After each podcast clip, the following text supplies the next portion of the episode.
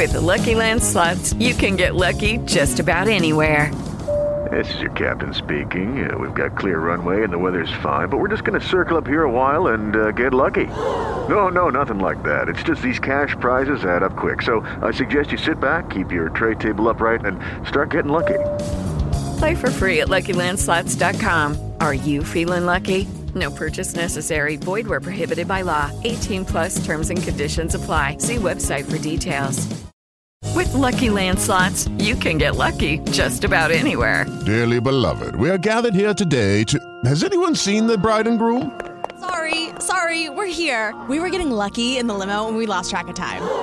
No, Lucky Land Casino, with cash prizes that add up quicker than a guest registry.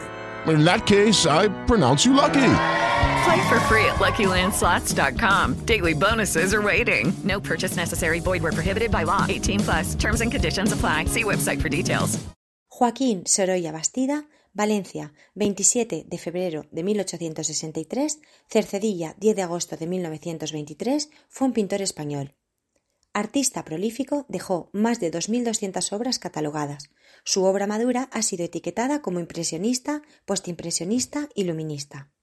Cuando apenas contaba dos años de edad, fallecieron sus padres, Joaquín Sorolla Gascón y María Concepción Bastida Prat, muertos por una epidemia de cólera. Al quedar huérfanos fueron acogidos su hermana Concha y él por su tía Isabel, hermana de su madre, y su marido de profesión cerrajero. Pasados los años, su tío intentó enseñarle en vano el oficio de la cerrajería, advirtiendo pronto que su verdadera vocación era la pintura.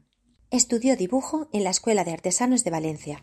Compartió estudio en la planta baja de la calle de las Avellanas número 12 de Valencia con José Vilar y Torres, los hermanos Benguiure, Blas José y Juan Antonio e Ignacio Pinazo Camarlench. Al acabar su formación, comenzó a enviar sus obras a concursos provinciales y exposiciones nacionales de bellas artes, como la de Madrid en mayo de 1881, donde presentó tres marinas valencianas, que pasaron inadvertidas, pues no encajaban con la pintura oficial de temática histórica y dramática. Al año siguiente estudió la obra de Velázquez y otros autores en el Museo del Prado. Tras visitar el Museo del Prado, Sorolla pintó en 1883 el lienzo inédito Estudio de Cristo, descubierto en 2012, donde se observa la influencia del Cristo crucificado de Velázquez. Comienza así su etapa realista, siendo su profesor Gonzalo Salva. Por fin, en 1883, consiguió una medalla en la Exposición Regional de Valencia, y en 1884 alcanzó la gloria al conseguir la medalla de segunda clase en la Exposición Nacional gracias a su obra Defensa del Parque de Artillería de Monteleón, obra melodramática y oscura hecha expresamente para la exposición. Tal y como le dijo a un colega suyo, aquí para darse a conocer y ganar medallas hay que hacer muertos. Cosechó otro gran éxito en Valencia con su obra El crit del Payeter, sobre la guerra de la independencia. De esta manera fue pensionado por la Diputación Provincial de Valencia para viajar a Roma, donde a la vez que trabajaba conoció el arte clásico y renacentista, así como los grandes museos, contactando además con otros artistas. Con su amigo, el también pintor Pedro Gil, se desplazó a París durante el primer semestre de 1885 y conoció de cerca la pintura impresionista, que produjo en él, ya de regreso en Roma, variaciones en su temática y estilo, llegando a pintar el cuadro religioso El entierro de Cristo, con el que no tuvo el éxito esperado. Tomó así contacto con las vanguardias europeas. En 1888 contrajo matrimonio con Clotilde García del Castillo, en Valencia, aunque vivirían un año más en Italia, esta vez en la localidad de Asís. A esa época se relacionan algunas de sus obras, entre ellas Vendiendo melones, Museo Carmen en Málaga, época en la que pintaba temas costumbristas y anecdóticos por su fácil venta. Por lo general eran pequeñas acuarelas que comercializaba su marchante Francisco Jover. En 1889 el pintor y su familia se instalaron en Madrid, y en apenas cinco años Sorolla alcanzaría gran renombre como pintor. En 1894 viajó de nuevo a París, donde desarrolló un estilo pictórico denominado luminismo, que sería característico de su obra a partir de entonces. Comenzó a pintar al aire libre, dominando con maestría la luz y combinándola con escenas cotidianas y paisajísticas de la vida mediterránea. En obras como La Vuelta de la Pesca, La Playa de Valencia o Triste Herencia, describió el sentimiento que producía la visión del mar Mediterráneo, comunicando el esplendor de una mañana de playa con un colorido vibrante y un estilo suelto y vigoroso. Con triste herencia recibió en 1900 el Grand Prix en el certamen internacional de París. Además, siguió con su pintura de denuncia social que tantos éxitos le había reportado en los últimos años, con obras como Y aún dicen que el pescado es caro, en 1894.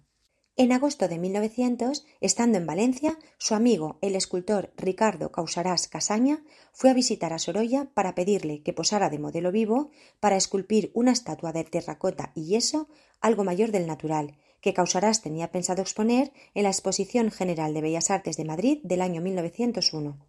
Sorolla estuvo en el mes de enero de 1901 en el estudio de escultura, posando de modelo durante veinte días para su amigo Causarás, que además de esculpir su estatua, también esculpió aparte un busto retrato de su cabeza, solamente en terracota, y el vaciado en yeso de la mano derecha de Sorolla en posición de pintar.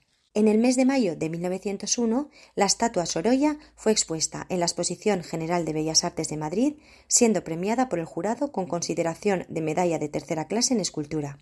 Posteriormente permaneció expuesta en Valencia desde 1901 hasta 1925, en la sala principal del Círculo de Bellas Artes, siendo finalmente regalada al Ayuntamiento de Valencia, que la depositó hasta mediados del mes de agosto de 1930 en los Reales Jardines de los Viveros de Valencia. Por aquel entonces, Valencia lo nombró hijo predilecto y meritorio, y le fue dado su nombre a una calle. Tras muchos viajes por Europa, principalmente Inglaterra y Francia, celebró una exposición en París con más de medio millar de obras, lo que le dio un reconocimiento internacional inusitado, conociéndose su obra pictórica por toda Europa y América. Hacia el verano de 1905 está en Javia y realiza una serie de pinturas de niños desnudos, una de las series más famosas y que le valieron el posterior encargo de la Hispanic Society of America. Uno de los cuadros más destacados de la serie es El baño, de 1905, y que pertenece a la colección del Museo Metropolitano de Nueva York. En 1905, el pintor adquirió un solar en el Paseo del Obelisco de Madrid, luego calle General Martínez Campos, junto a la residencia de la actriz María Guerrero. En 1909 encargó el proyecto al arquitecto Enrique María de Repullés y Vargas. Poco después compró un segundo solar contiguo que le permitiría ampliar la zona construida e incorporar tres jardines a la vivienda. Sorolla inauguró en 1911 su nuevo hogar en Madrid, tras pasar por diversos estudios y domicilios en la ciudad, Plaza del Progreso, Pasaje de la Alhambra y Calle de Miguel Ángel. Su éxito económico es evidente desde 1905. En parte también provino de su exposición en Nueva York en 1909, que cosechó un éxito sin precedentes con obras como El sol de tarde o Nadadores, entre otras muchas. También triunfó en 1911 en el Museo de Arte de San Luis y en el Instituto de Arte de Chicago. En noviembre de ese mismo año firmó un encargo para la Sociedad Hispánica de América, por lo que realizaría 14 murales que decorarían las salas de la institución y dedicados a las regiones de España. Con esta obra, realizada entre 1913 y 1919, de tres metros y medio de alto por 70 metros de largo, alzó un imborrable monumento a España, pues en ella se representaban escenas características de diversas provincias, tanto españolas como portuguesas. Necesitó casi todo el año de 1912 para viajar por todo el país, haciendo bocetos y trabajos de costumbres y paisajes. De esta tarea destacan los óleos pintados en 1916 dedicados a niños y mujeres en las playas de Valencia, donde predomina la libertad de pincelada y la luz de su tierra. Algunos ejemplos son Madre e hija o Pescadora valenciana. Otra importante faceta que desarrolló en aquellos años fue la de retratista.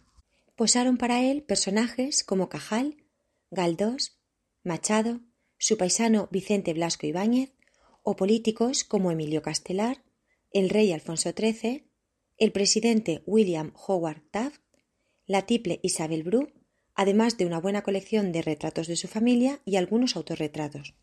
En 1914 había sido nombrado académico y cuando terminó los trabajos para la Hispanic Society trabajó como profesor de composición y color en la Escuela de Bellas Artes de Madrid.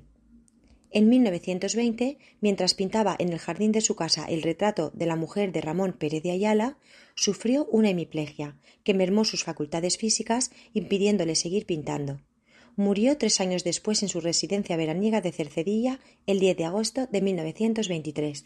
En 1932, su casa de Madrid fue reabierta como Museo Sorolla. Su principal discípulo fue Teodoro Andreu.